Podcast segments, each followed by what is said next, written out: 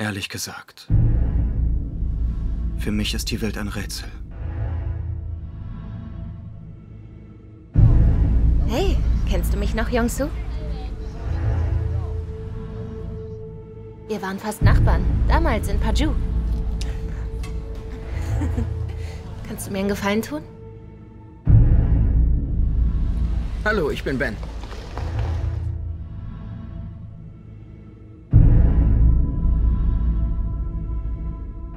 Fragen, was du beruflich machst? Dies und das. Eigentlich habe ich nur Spaß.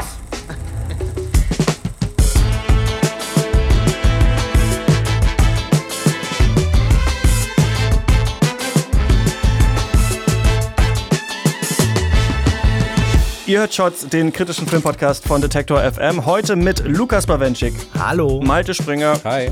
Und äh, zusammen brennen wir an der Grenze zwischen Nord- und Südkorea eine Scheune ab, denn darum geht es nicht nur in äh, Haruki Murakamis Kurzgeschichte Barn Burning, sondern auch in Burning, dem Film mit dem besten Kann-Kritikerspiegel in der Branchenzeitung Screen, der diese Geschichte eben auf zweieinhalb Stunden auswälzt, möchte ich was sagen. Ich bin Christian Eichler. Hi. Lukas, hörst du gerne Jazz, stehst auf Frauen, die nicht klassisch schön sind, aber doch das gewisse Etwas haben, isst gerne Aal und findest dich ansonsten total unbesonders? Ich finde erstaunlich, dass du mich so perfekt beschreiben kannst. Guckst du regelmäßig in mein Tagebuch oder so? Nein, aber natürlich in die Werke von äh, Haruki Murakami und Malte, deswegen will ich dich auch fragen. Hast du eine Ja. Katze, liest viel und trägst gerne Chinos? Auch, ja, aber nur wenn ich dabei äh, Jazz höre und ganz lange koche. Ja. Ja, genau. Männer, die kochen. Aber einfache Mahlzeiten. Ja, aber auf 18 Seiten beschrieben. Das ist so ein bisschen, also wenn in Murakami nicht auf 12 Seiten äh, Sex gehabt wird und danach auf 18 Seiten gekocht, dann war es kein richtiger Murakami. Ja, Murakami, ähm, ein Autor, der ja die Geister spaltet, möchte man sagen, oder beziehungsweise den eigentlich fast alle lange geliebt haben, bis so langsam so nach bei Buch 25 und 29 jetzt so nochmal so eine ähnliche Geschichte erzählt wird, so ein bisschen die Kritik auch aufkommt. Es ist immer irgendwie äh, dasselbe, das Frauenbild ist vielleicht ein bisschen problematisch, was da vorkommt. Alles was, was wir auch in diesem Film ähm, diskutieren können. Burning ja eine ähm, Kurzgeschichtenverfilmung von Lee Chang-dong, also der noch viel dazu gedichtet wurde. Ne? Es ist nicht nur diese kurze Geschichte, die so in 13 Seiten ungefähr äh, lang ist, hier verfilmt. Aber ähm, ich möchte von euch vorher natürlich wissen, wie steht ihr eigentlich so zu Haruki Murakami? Naja, ich habe, glaube ich, wirklich alles von Haruki Murakami gelesen. Also so selbst so seine Diskussionen über klassische Musik und seine so semi-biografischen Texte über das Schreiben selbst. Und das ist ein Autor, der mich schon wirklich so seit der Teenagerzeit wirklich begleitet, der immer eine große Faszination auf mich ausgeübt hat. Und ich glaube, diese allgemeine Empfindung, so ein gewisses Abkühlen dieser Beziehung, habe ich in den letzten Jahren auch erlebt erlebt, obwohl mir jetzt äh, die zwei Bände vom Kommendatore immer so ein bisschen wie ein Comeback erschienen. Also da waren durchaus einige Passagen und Formulierungen und Kapitel drin, an denen ich dann tatsächlich sehr viel Freude hatte. Also ich mag Murakami. Ich hatte eine Phase, die ging so über zwei, drei Jahre, würde ich sagen. Da habe ich acht, neun, zehn Bücher von Murakami gelesen. Ich habe, glaube ich, wie vielleicht einige angefangen mit Naokos Lächeln. Ähm, und dann, ich habe aber die neuen vier, fünf jetzt, die jetzt alle so rauskommen sind, die habe ich alle liegen Ja. lassen. Also das hat irgendwann abgeebbt. Ich fand sowieso immer die Bücher besser, wo es nicht nur um Charakterbeziehungen und so Weltschmerz ging, sondern wo auch noch eine Geschichte erzählt wurde. Also ähm, The Wild Sheep Chase ist auf jeden Fall mein Lieblingsbuch und da, das Ja. Hardboiled Wonderland finde ich super stark.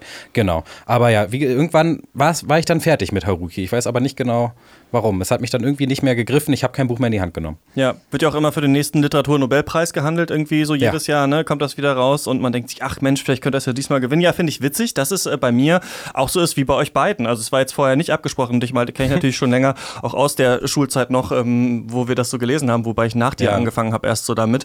Und ich hatte auch fast alles, glaube ich, gelesen oder so diese ersten 10, 12 ähm, Romane und fand das super und war richtig süchtig danach, immer wieder den neuen zu lesen, gerade gerne auf Reisen. Und ich weiß auch Ja. nicht, was es ist. Also wenn man, wenn man im Zug sitzt und guckt raus und bei Murakami passiert wieder nichts auf irgendwie 200 Seiten und jemand kocht sich irgendwie, ja, kocht sich einen Kaffee auf und äh, geht, das Telefon klingelt, aber keiner ist dran. Äh, auch nicht Helge Schneider. Und ähm, also diese, diese Sachen, ne, es passiert irgendwie immer wieder. Und ich finde aber auch, dass er so, damit so einen bestimmten Ton getroffen hat, den ich ganz toll fand. Aber jetzt so im Nachhinein, wenn ich so drüber nachdenke, ist es schon so, dass da doch ja immer schon so ähnliche Menschenbilder irgendwie vermittelt mhm. werden, die auch so ein bisschen flach sind, aber trotzdem fand ich es immer erstaunlich, wie gut es funktioniert, eigentlich mit dieser einfachen Sprache diese Welten aufzumachen. Ja. Und äh, so ein bisschen so äh, stehe ich auch eigentlich zu diesem Film, der jetzt raus ist, den ich nämlich auch so ein bisschen problematisch finde, aber darüber können wir ja jetzt ähm, sprechen. Das ist ein Film, der erste nach acht Jahren, glaube ich, von äh, Lee Chang-dong. Und ähm, mhm. Lukas, was ist das denn für ein Typ? Naja, normalerweise verbindet man das koreanische Kino ja mit eher düsteren Genrefilmen von Regisseuren wie Park Chan-wook, Bong Joon-ho, Kim Ji-woon. Aber der 1954 geborene Lee Chang-dong ist eher ein klassischer Autorenfilmer nach europäischem Vorbild. Und seine Karriere verlief eher unkonventionell. Zunächst war er als Literat mit Novellen und Kurzgeschichten erfolgreich und erst mit über 40 kam er dann zum Kino. Und seine Inspirationsquellen sind deshalb auch primär literarisch, also Leute wie Franz Kafka, Chekhov, Faulkner, wird ja hier auch erwähnt, Hemingway und Raymond Carver. Und seit 1997 hat er gerade einmal sechs Filme gedreht. Der internationale Festivaldurchbruch kam mit seinem zweiten, dem rückwärts erzählten Drama Peppermint Candy aus dem Jahr 2000 und auch mit Oasis aus dem Jahr 2002. Danach war er für knapp zwei Jahre Südkoreas Minister für Kultur und Tourismus, also er ist in seinem Land auch durchaus anerkannt, auch wenn er mit dem Posten nie ganz glücklich war. Und nach einer längeren Pause erschien dann 2007 der religionskritische Film Secret Sunshine, 2010 dann Poetry über eine Alzheimer Alzheimer-Patientin, die über Poesie einen neuen Zugang zu der Welt findet, der ihr, die ihr gerade entschwindet. Und wie du schon gesagt hast, erst acht Jahre später, jetzt, ist sein nächster Film vollendet worden, über den wir heute sprechen. Wahrscheinlich sein bislang prominentester, am meisten wahrgenommener Burning. Und ich würde sagen, in dem findet sich eigentlich auch zumindest in Ansätzen alles, was seine Karriere so ausmacht, seine großen Themen, die koreanische Geschichte, die Conditio Humana, Identität, Kapitalismus, Familienkonflikte, Scheitern, Trauma, Gewalt. Seine Figuren sind oft psychisch oder physisch gezeichnete, ganz oft Außenseiterfiguren, die auch so ein bisschen durchs Leben driften, Sinnsuchende, vielleicht auch so ein bisschen wie bei Murakami, da ist die Verbindung eigentlich naheliegend. Und immer werden da irgendwie Auswege aus diesen Miseren gezeigt und fast nie können die wirklich genutzt werden. Und Lee Chang-dong hat sich in Interviews auch schon mehrfach deshalb als so eine Art Filmemacher der Verzweiflung beschrieben, der Kunst wirklich als so ein ganz dünnes Schutzschild gegen das Übel einer kaum erfassbaren und sehr düsteren und schmerzhaften Welt nutzt. Und ich freue mich jetzt über seinen neuen Film zu reden, weil ich glaube, da gibt es einiges zu erzählen, einiges zu besprechen und vielleicht auch ein paar Sachen, wo die Meinungen weiter auseinandergehen. Worum geht's denn da, Malte? Äh, ja, Burning ist ein äh, Mystery-Drama, habe ich gelesen. Ich habe Charakterstudie gelesen, auch Psychothriller, äh, wer weiß. Äh, auf jeden Fall ist es ein Film, der im Mai 2018 auf Cannes Premiere gefeiert hat und hat dort, wie auch schon ein Jahr zuvor übrigens Toni Erdmann, trotz der höchsten Kritikerbewertung, du hast es angesprochen, Christian, in der Geschichte des Festivals keine Hauptpreise gewinnen können. Äh, der Film wurde geschrieben von Lee Chang-dong. Das Drehbuch hat er von äh, Murakamis Kurzgeschichte Barn Burning adaptiert und war dazu auch noch Produzent und Regisseur. Ja, äh, Burning handelt von drei jungen Menschen, die in und um Seoul aufeinandertreffen. Als erstes ist da der schüchterne Jong-soo. Er ist arbeitslos, lebt vor sich hin mit dem Ziel, irgendwann Schriftsteller zu werden, ein Buch zu schreiben. Eines Tages trifft er Hey-Mi, eine alte Schulfreundin. Die beiden gehen essen, sie verbringen die Nacht zusammen. Jong-soo verliebt sich in sie, äh, allerdings kurz bevor sie eine länger geplante Reise nach Afrika antritt. Aber immerhin darf Jong-soo in der Zwischenzeit ihre Katze füttern. Als äh, Heimi dann aus Afrika zurückkommt, bringt sie Ben mit. Äh, ben ist ein junger, reicher, so ein mysteriöser Yuppie, ein Gatsby, wie Jong-soo ihn nennt. Und auch zwischen Ben und Heimi scheint es irgendwie zu knistern. Die drei äh, verbringen jetzt viel Zeit gemeinsam. Sie gehen essen, tanzen und kiffen durch die Nacht. Aber dann verschwindet Heimi spurlos und ja, das Mystery nimmt seinen Lauf, könnte man sagen. Christian. Das könnte man tatsächlich sagen. Ähm, Lukas, wie fandst du denn diesen Film? Naja, ich finde, das klang ja jetzt gerade schon an. Der Film ist wahnsinnig vieles zugleich. Er ist eine Romanze mit Ménage à Trois. Er ist eben dieser filmische Bildungsroman. Wir sehen einen Künstler heranreifen. Es ist ein Panorama der koreanischen Klassengesellschaft. Es geht ganz stark um eben diese Klassenunterschiede. Eine Figur lebt an der Grenze zu Nordkorea in nicht bitterer Armut, aber irgendwie da sind durchaus Probleme auch in seiner Familie und der andere kommt aus Gangnam. Wir kennen Gangnam seit Psy und Gangnam Style, das ist das reiche, das schöne Viertel.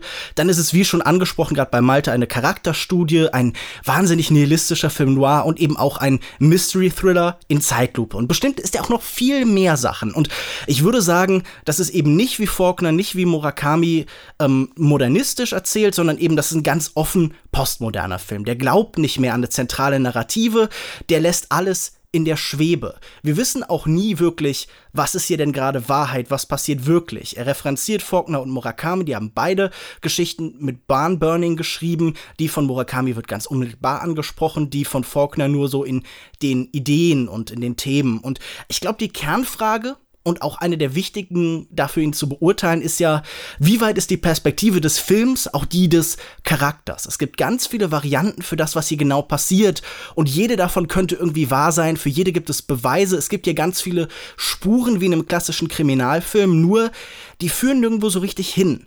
Das ist alles immer so unsicher. Was ist Traum, was ist Fiktion, Wirklichkeit? Und dann kommt da noch diese Ebene dazu, wer träumt hier eigentlich gerade wen? Ähm, ist das hier alles nur Jong-Sus Roman, den er schreiben will? Ist das seine Projektion aus Neid und Eifersucht auf den sehr viel eleganteren, besseren, schöneren, potenteren Ben, der ihm da plötzlich als Nebenbuhler gegenübersteht? Und er sagt dann an einer Stelle, die Welt ist ein Rätsel für mich. Und ich glaube, so funktioniert auch dieser Film. Der bleibt wahnsinnig nebulös, wahnsinnig schwer greifbar. Und äh, ich denke, das ist dann eben auch der Punkt, wo man ihn bewertet. Wie weit erträgt man diese totale Offenheit? Wie weit erträgt man, dass er eben nie was Ganzes sein kann, nicht an das Ganze glaubt, sondern immer nur Einzelstück und Textur sein kann. Also was kann man sich an Szenen, an Momenten rausnehmen, an denen man Freude hat? Gefällt einem auch die Beiläufigkeit, mit dem der seine Themen erzählt, oder hat man das Gefühl, da werden einfach nur Brotkrumen hingeworfen und man wabert halt durch den Nebel und man am Ende sind zweieinhalb Stunden vorbei und man denkt sich, ja, was sollte das? Und ich würde sagen, ähm, ich falle so ein bisschen eher auf die positive Seite. Ich würde nicht ganz so in diesen Kanon des Lobes, in diese absolute Begeisterung einstimmen, aber ich hatte durchaus Freude mit dem Film. Ich konnte ihn jetzt gestern zum zweiten Mal sehen. Ich hatte ihn zuerst in Köln, glaube ich, auf dem Filmfestival gesehen und da hat er mir noch mal ein bisschen besser gefallen. Aber ich mochte schon, was der hier versucht, wie viele kleine Ideen der aufmacht und für mich funktioniert der vor allen Dingen auf Szenenbasis. Es gibt ganz tolle Szenen. Ich mag die Schauspieler und ich mag, wie sie spielen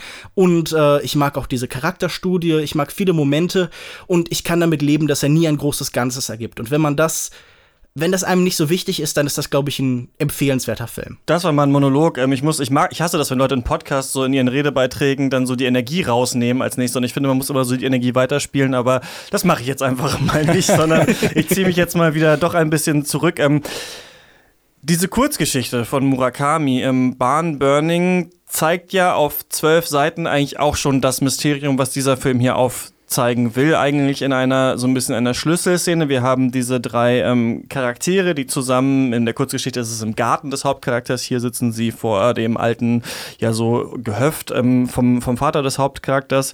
Ähm, wir haben diese drei Charaktere. Wir haben den Hauptcharakter, der so ein bisschen unscheinbar ist, aber ein Schriftsteller. Wir haben hier diesen Upper Class Heini ähm, gespielt von Stephen Yoon und wir haben eben Hermie und ähm, die Schlüsselszenen, es sind ja, gibt ja eigentlich zwei Schlüsselszenen, würde ich sagen. Hemi, die sich ähm, auszieht und so durch den Abend äh, tanzt mhm. zu äh, Jazzklängen und dann mhm. einschläft und danach die beiden Männer, die zusammen äh, darüber sprechen, dass ähm, Ben sagt, er verbrennt ab und zu mal, hier sagen sie Greenhouses in der untertitelten Filmen, die wir ja. gesehen haben, also Gewächshäuser in den tatsächlichen äh, sind es Barns, ne, also Schuppen und äh, er macht das ab und zu. Ich verbrenne sie und ich bin eigentlich auch nur hierher gekommen zu euch, um nochmal so ein Gewächshaus zu verbrennen. Ich mache das eigentlich alle zwei Monate und mhm. ähm, Jongsu fragt sich so ein bisschen, okay, warum machst du das? Was soll das eigentlich? Und danach ist Hemi weg. Und die Frage ist so ein bisschen, was hat es mit diesen Häusern, also auf der, auf der absoluten Plot-Ebene von Informationen, die ja, wir haben, ja. noch nicht auf einer interpretatorischen Ebene, aber fragt sich eben auch die Hauptperson, was hat es mit diesen abbrennenden Häusern zu tun? Was ist eigentlich mit ihr? Und er geht dann auf diese Spurensuche. Diese Spurensuche existiert in der Kurzgeschichte nicht so richtig, macht aber hier fast die Hälfte des Films aus. Also, dass auch die Hauptperson nochmal Ben hinterherfährt, ihm versucht, sie hinterher zu spionieren. Hat er irgendwas mit ihrem Verschwinden zu tun? Das ist mhm. tatsächlich so eine, du meintest, es wird Mystery Thriller auch genannt, Malte, dass ja. so eine Thriller-Ebene irgendwie aufgemacht wird, um das, den, den Film fast irgendwie klassisch filmischer werden lässt dadurch. Und dadurch finde ich aber auch den Film zu weiten Strecken dann sehr enttäuschend macht, denn dann wird tatsächlich, habe ich auf jeden Fall das Gefühl, eine Interpretationsweise nahegelegt, da es ein Beweisstück gibt und dann sieht man am Ende so ein bisschen, ah, okay, so hätte es sein können. Ich habe erst danach, nach dem Schauen gedacht, ah, Moment, eigentlich sind ja die ganzen anderen Interpretationen, die man an den Film anlegen kann, ne, sind ja, Ja. eigentlich, finde find ich, eigentlich viel stärker und Deswegen würde ich eine Sache gerne sagen, die für mich so ein bisschen raussteht. Du hast es, stimmt, du hast es schon angesprochen, Lukas. Ähm, ist die, das hat man oft in der Filmkritik, dass jemand sagt, ja, das hier ist jetzt ein faschistischer Film gewesen, nur weil der Hauptcharakter ein Faschist ist zum Beispiel. Aber das ist ja, das, so funktioniert das ja nicht. Man kann ja, einen, kann ja Faschismus kritisieren, indem man einen Faschisten zeigt, zum Beispiel die ganze Zeit.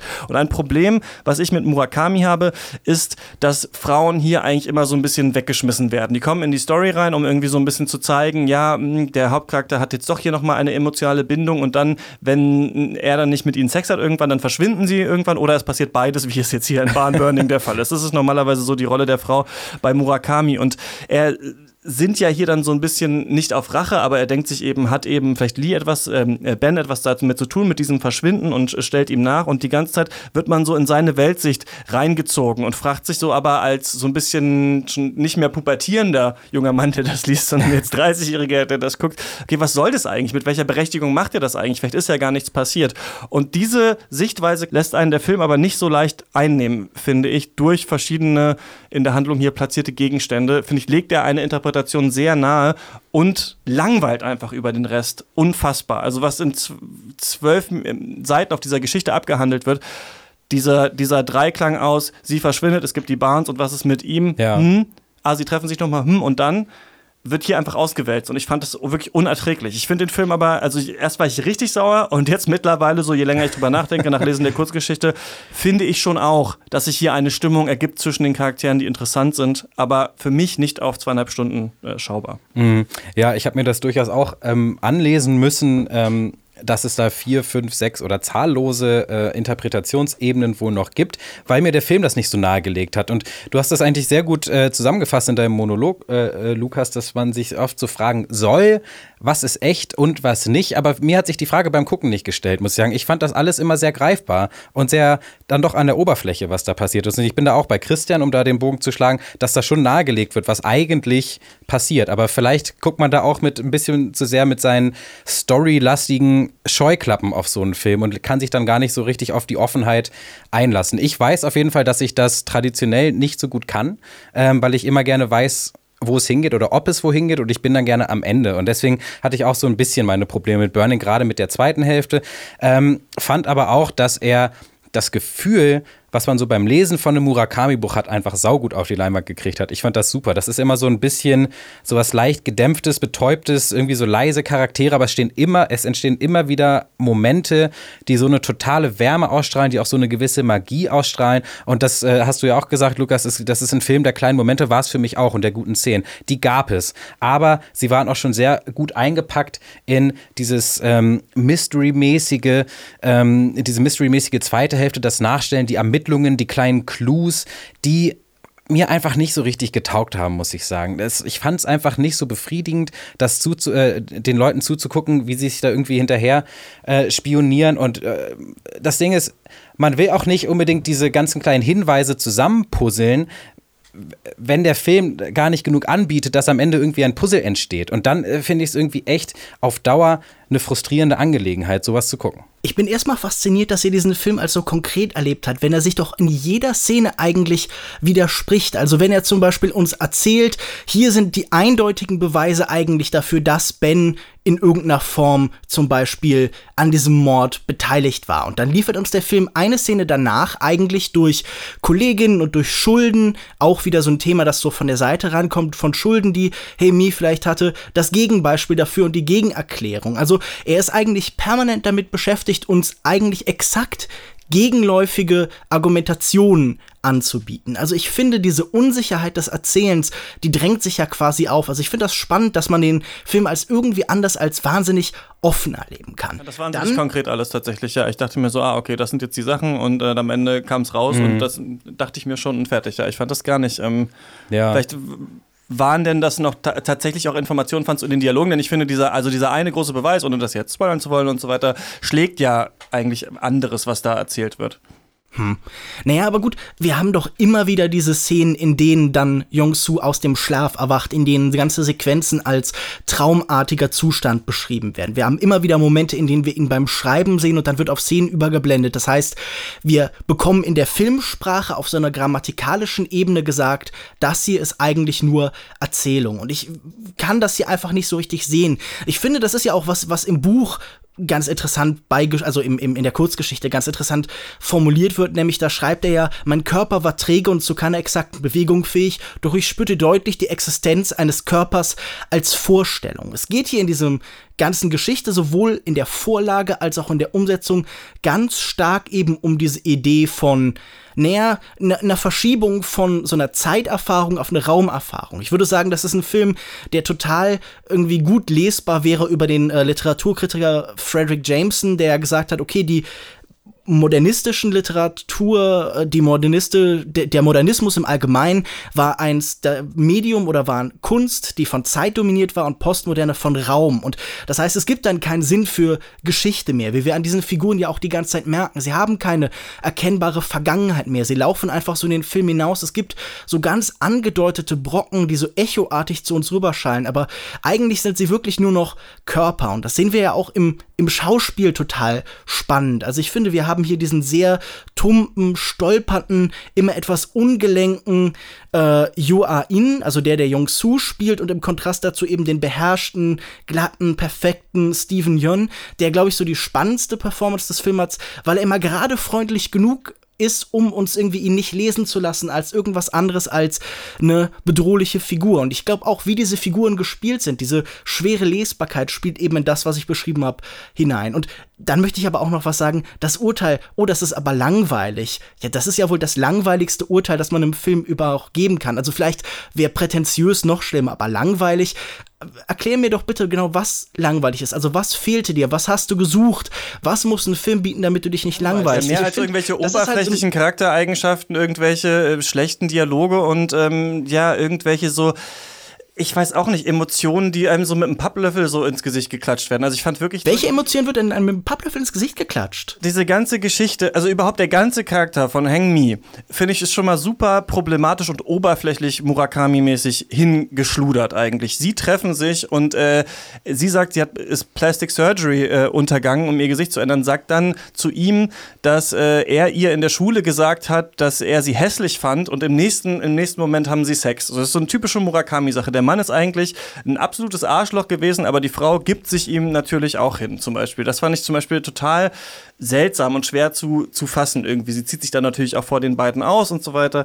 Das fand ich zum Beispiel so total oberflächlich. Dann sagt sie, sie geht nach Afrika, was ja kein, also das, was für mich quatschig Murakami-mäßig ist. So, wohin denn nach Afrika? Sie ist dann in Kenia, aber dann macht sie einen Tanz aus der Kalahari-Wüste, was nicht richtig zusammenhängt. Also ich habe mich hier dauernd an irgendwelchen Sachen gestoßen, wo ich dachte, klar, und das höre ich jetzt, also Langeweile ist für mich einfach, ich sehe hier nicht also klar können Filme Interpretationsräume aufspannen und sagen, guck mal, hier ist was und da ist was und hin und so. Und am Ende ergibt das alles vielleicht ein Gefühl. Aber ich möchte natürlich auch gerne daran arbeiten können, mir überlegen können, okay, das steht wahrscheinlich für das, das steht wahrscheinlich für das. Und das ist eine Interpretationsweise, die ich habe bei Murakami. Aber ich finde auch in der Literatur und auch in dieser Kurzgeschichte werden auch Sachen zusammengewürfelt, die für mich nicht so richtig ein Bild ergeben. Klar kann man natürlich sagen, so ja, hier geht es um Dinge, die da sind und Dinge, die nicht da sind, wie diese Orangen. Dann ist diese Katze ist da und dann mhm. ist sie nicht da. Und jemand ist ein Schriftsteller und der Film ist ja auch geschrieben. Aber das ist, ich gerate da immer an meine Grenzen, wenn ich nicht sehe, wo das eigentlich hin soll, außer zu sagen, ja, stimmt, mhm. das Gefühl ist ein bisschen diffus und wir sind alle so ein bisschen irgendwie Loser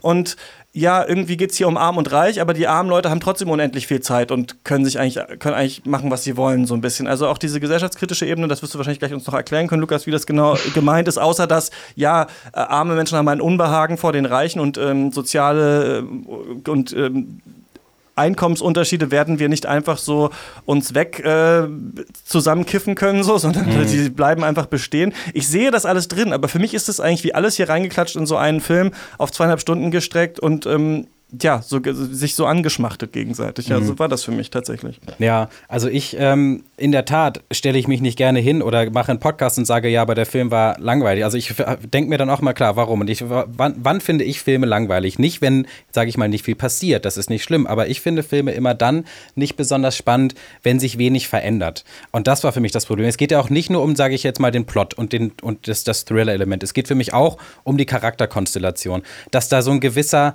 Antreiber oder eine Antreiberin einfach fehlt. Du hast drei Leute, die wirklich aneinander vorbei gleiten, die wenig interagieren. Der, äh, also der, der erste ist schüchtern, der zweite und still, der zweite ist mysteriös und still und die dritte ist irgendwie ein bisschen verträumt und still. Und da, da, da kommt für mich einfach zu wenig Reibung drauf äh, raus aus, aus, aus dieser Konstellation und aus den Interaktionen. Und das andere ist auch, die Bildsprache, die sich wirklich auch den Leuten anpasst. Ich fand das, ich, das, das muss ich sagen, glaube ich, wirklich ein Vorurteil. Ich kann es nicht mehr sehen, wenn die Kamera nur still ist, langsam schwenkt, nur gedämpfte Farben, Standbilder, Totalen. Da bin ich echt irgendwann raus. Und ich finde, diese ganzen, was du vorhin noch mal, noch mal kurz, äh, wo du vorhin drauf gekommen bist, dass der, dass der Film ja trotzdem dir immer Gegeninterpretationen äh, liefert, dann dann sehe ich das vielleicht wirklich nicht. Also ich finde, da kann man dann doch vielleicht auch mal mit Unterschieden vielleicht in der Bildsprache oder in irgend oder in der Farben oder in der Haptik oder in irgendwas arbeiten, dass da jemand aufwacht und dann soll die letzte halbe Stunde ein Traum gewesen sein oder dass jemand geschrieben hat und dann ist die nächste Szene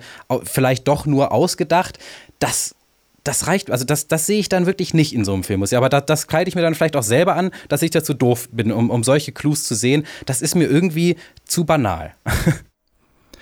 Boah, ihr habt jetzt echt viel gesagt. Ich gehe erstmal, erstmal, glaube ich, auf den Vorwurf des Problematischen ein. Das ist, finde ich, erstmal immer einen schwierigen Zugang zur Kunst, aber gerade hier würde ich sagen, das ist ja ein Film, der lebt von seinem radikalen Subjektivismus, von der Tatsache, dass wir durch die Augen einer Figur blicken. Und der erzählt ja eigentlich auch von der Art, wie eben Männer, Frauen ja quasi verschlingen, konsumieren. Also wie dieses Verbrennen der Scheunen, das ist ja ganz eindeutig an diese Figur von Hemi gebunden. Aber es ist ja nicht so einfach, dass wir da einen bösen Reichen und einen guten Armen haben, sondern wir sind uns nie sicher, inwieweit das, was dann in dieser Welt Ben tut, einfach nur eine Projektion ist von dem, was Song äh, Yong-Soo die ganze Zeit ausdrückt und empfindet. Wir haben ja bei ihm auch diese total merkwürdig herausfallende Szene, in der er sie, in der er Haimi auf einmal beschimpft und sie wie eine Prostituierte ähm, nennt, weil sie sich irgendwie in diesem Moment ausgezogen hat. Also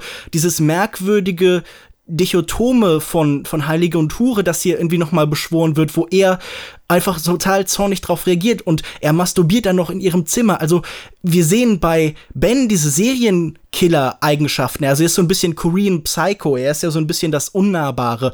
Aber eigentlich, wenn wir nachher überlegen, eigentlich spricht auch alles dafür, dass er die Art von Killer ist. Genau wie in der Geschichte, in der Kurzgeschichte von Murakami unsicher ist, ob denn eigentlich die Hauptfigur, der, das literarische Ich, der ist, der die äh, Sachen verbrennt. Wir sehen hier ja auch so eine kurze Traumrückblende, in dem ein Kind vor Flammen steht. Wir haben diese Nebenstränge zum Beispiel mit dem aggressiven Vater, der Gewalt ausgeübt hat. Das alles lässt total unsicher sein, inwieweit diese Figuren tatsächlich so handeln oder einfach nur das ausführen, was der andere empfindet. Ich finde, da gibt es schon am Anfang eine ganz spannende Szene, in der uns, oder zwei spannende Szenen, in der uns erzählt wird, dass es so eine Welt der Sehnsuchtsbilder ist. Zum einen, wenn am Anfang Hemi und äh, Jung-Soo zusammen in einem Café sind und sie liegt eingeschlafen da und daneben ist so ein knutschendes Paar und man denkt sich ja, das ist so ein bisschen so, als würde die Sehnsucht von Jung-Soo jetzt auf einmal manifest, als würde sich das, was sich in seinem Kopf abspielt, auf einmal neben ihm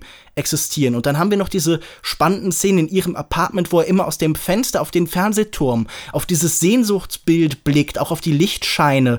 Und da denke ich mir dann auch die ganze Zeit, okay, inwieweit ist das jetzt hier eine Welt, die von, von Liebe, von Verlangen erzählt und inwieweit eine, die von Übergriff und dem Konsumieren halt des weiblichen anderen eben erzählt. Da gebe ich dir zu 100% recht. Das ist für mich auch die Stärke des Films und auch die Stärke der Geschichte. Trotzdem finde ich, erzählt es der Film nicht interessant auf zweieinhalb Stunden. Also das ist natürlich ein interessante, interessantes Gedankenspiel, das aber also, ja, das ist halt die Frage. Ne? Ist, es, ist man ein, ein Banause, weil man, weil man nicht alles auch zweieinhalb Stunden erträgt? Ich, ich habe es nicht ertragen. Ich fand aber diese Sichtweise und genau diese Frage ist, also problematisiert Murakami das nicht selbst in diesen Charakteren oder dann beziehungsweise jetzt der Regisseur in diesem Film, kann man auf jeden Fall sagen und fände ich auch eine der Stärken. Bei Murakami wiederum muss ich sagen, wenn man 25 Bücher aus dieser Sicht schreibt, dann problematisiert man es vielleicht doch nicht so stark, sondern denkt das einfach wirklich. Also das, da habe ich so ein bisschen das Gefühl. Aber hier gebe ich dir das auch, denn gerade was am Ende passiert, passiert, das ist ja also es bricht sich da ja die Aggression Bahn auch, die wir im Vater ja schon angelegt sehen. Und das fand ich eben ganz interessant. Deswegen kann man das schon als ähm, Reflexion auch auf sowas wie halt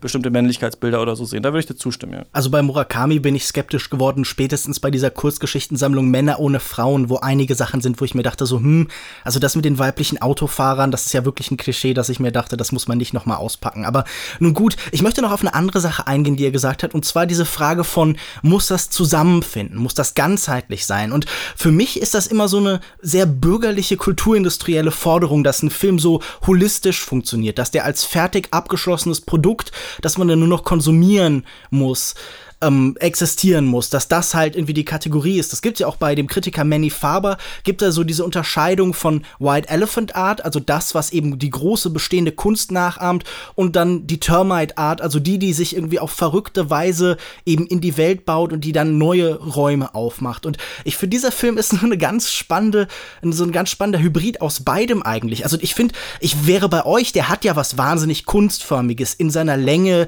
in dieser Getragenheit, in dieser naja, man könnte es Epic nennen, aber er gibt ja auch sowas sehr kunstformiges, bedeutsames eben, das strahlt er aus, aber gleichzeitig hat er auch eben was von einem Kultfilm, weil er so zerlegbar ist, eben in Gesten, in Momente und das fand ich halt irgendwie auch spannend. Das ist noch so eine so eine Spannung und so ein Schweben. Aber ich bin mir auch übrigens unsicher bei solchen Sachen. Das ist vielleicht auch, was mich an dem Film stört.